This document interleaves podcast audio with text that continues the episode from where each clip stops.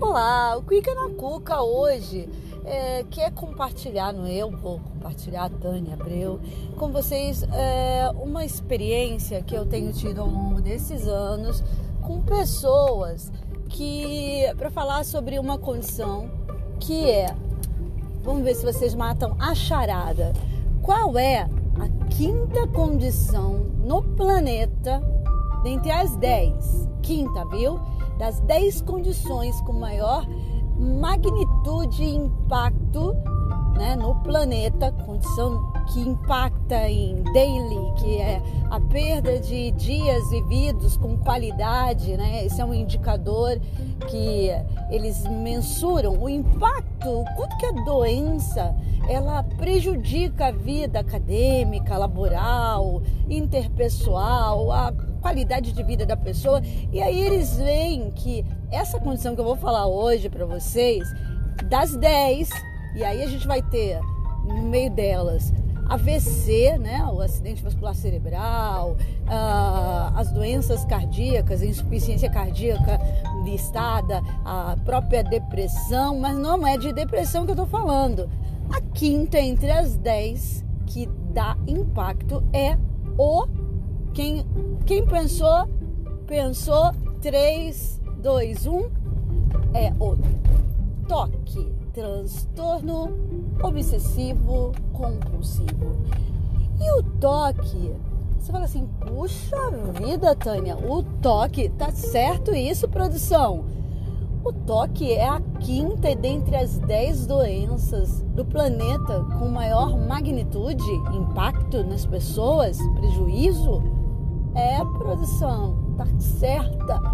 A resposta está certa.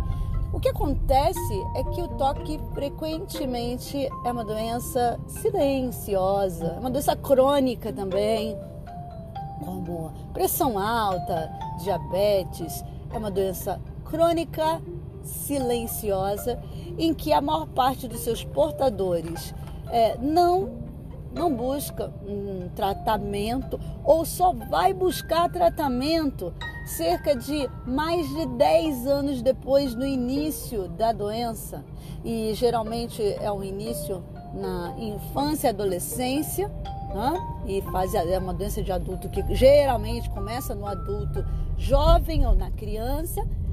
E a pessoa vai empurrando com a barriga. Ah, muitas vezes os pais eles percebem que aquela criança ela é ansiosa, então às vezes vai para um atendimento psicológico por uma ansiedade, né? Os sintomas mais, é, os epifenômenos, digamos assim, as coisas mais explícitas, que é a ansiedade, que frequentemente está associada, né?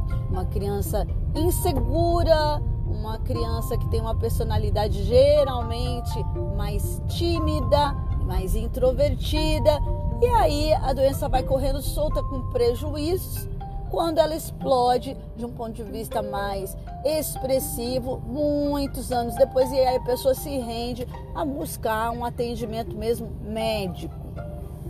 E por que, que eu estou falando do toque? Primeiro, para que vocês cuiquem a cuca comigo e vocês compartilhem, por favor, compartilhem essa informação, porque frequentemente eu vejo no consultório pessoas que passaram até inclusive em atendimento psiquiátrico ou com outros médicos não psiquiatras e o diagnóstico não foi feito. Porque às vezes o toque ele é leve moderado e a pessoa segue o jogo, só que aquilo impacta na vida dela. E, aí eu vou explicar, vou dar alguns exemplos para vocês, né?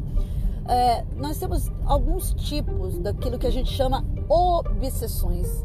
Aí, obsessão, Tânia, aí agora você está entrando no, no, numa linguagem espírita? Não. Obsessões do ponto de vista médico, para gente, médico, o nome obsessão é para descrever quando alguém tem um pensamento ou um pensamento ou uma imagem que vem na mente da pessoa. Então, olha só, pensamento ou imagem que surge de repente na mente da pessoa.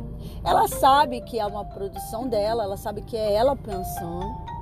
E geralmente é um conteúdo que envolve culpa, sujeira, agressividade, insegurança ou um senso de que a coisa está errada. Então veja bem, né? As pessoas têm frequentemente esses pensamentos de que uma coisa está errada, alguma coisa errada vai acontecer, muito catastrófica, muito violenta, ou de que é, uma incerteza muito grande, vem um pensamento de insegurança, né? de sujeira, de estar tá errado, de estar tá culpado, de estar tá contaminado. São muitos esses pensamentos na esfera da, da rigidez, de uma certa. São pessoas que muitas vezes têm características de personalidade mais rígidas, autoexigentes, muito autoexigentes, no sentido, às vezes, moralista até, no sentido de é, controle, segurança. E obviamente aqui a gente não está atribuindo nenhuma questão, não é porque a pessoa quer ser moralista, mas ela tem uma tendência, essas pessoas, a buscarem é, arranjos na vida dela, na vida dela mais corretinhos, certinhos, precisos, de alguma maneira seguros, e aí elas têm essas características que têm a ver com uma química cerebral. Aí os, as causas são múltiplas e aí são genéticas. Muito frequentemente você tem pais, por exemplo, na última, nas últimas duas semanas eu atendi seis pessoas com toque e essas seis pessoas os tinha ou avô, avó, é, pai, tio que tinha sintomas obsessivos ou um quadro franco de toque. Então isso tem uma condição, tem uma determinação que é fortemente genética, porque tem circuitos do cérebro, estruturas cerebrais que elas ficam produzindo esses automatismos mentais de pensar ou de ter uma visão. Quando eu falo visão, por exemplo, eu tive uma paciente que ela tinha uma visão, não era uma alucinação, ela tinha uma visão na mente dela, como se a mente dela estivesse, como se ela estivesse sendo arrastada, o rosto dela, toda vez que ela olhava uma parede é, de cimento rugosa. Se ela passasse por uma parede estivesse andando e tivesse uma superfície rugosa, pontuda, por exemplo, tesouras ou alguma coisa que era pontuda, é, ela tinha um pensamento, uma visão de que o rosto dela poderia ser arrastado naquela superfície ou machucado. Então, quando ela tinha essa obsessão, essa visão, ela rezava ou ela fazia um esforço mental para imaginar que ela tava, ela se afastava daquele lugar e isso frequentemente acontecia e gerava sofrimento. Outro tipo de obsessão muito frequente que todo mundo conhece é da sujeira. A pessoa tem a sensação de que ela está suja, ou que as coisas estão sujas, ou que o ambiente está contaminado. E tem pessoas que, por exemplo, com essa obsessão de contaminação, ela pode ter nojo de, eh, de repente, ser tocada, de tocar as coisas, uh, de beijar, por exemplo. Eu já atendi adolescentes que tinham uma obsessão de contaminação e eles achavam que a saliva, né, beijar alguém, era algo que era sujo. Outra coisa também é a obsessão por é, ser correto Algumas pessoas têm obsessões é, religiosas no sentido de ter, ah, uh, não se sentirem culpadas. E aí é, sentir que, por exemplo, o sexo, esse rapaz, eu atendi uma pessoa que ele tinha uma obsessão de contaminação. Então ele tinha ideia, e eu já atendi várias pessoas com esse tipo de obsessão de que a saliva era contaminada, de que o sexo poderia é, trazer algum prejuízo de contaminação, de DST, mesmo a pessoa sabendo que usaria camisinha, ela tinha uma insegurança profunda de se contaminar e por isso ela não se sentia à vontade perto da outra pessoa, não conseguia nem sentir tesão. Imagina o impacto que isso traz para a vida das pessoas.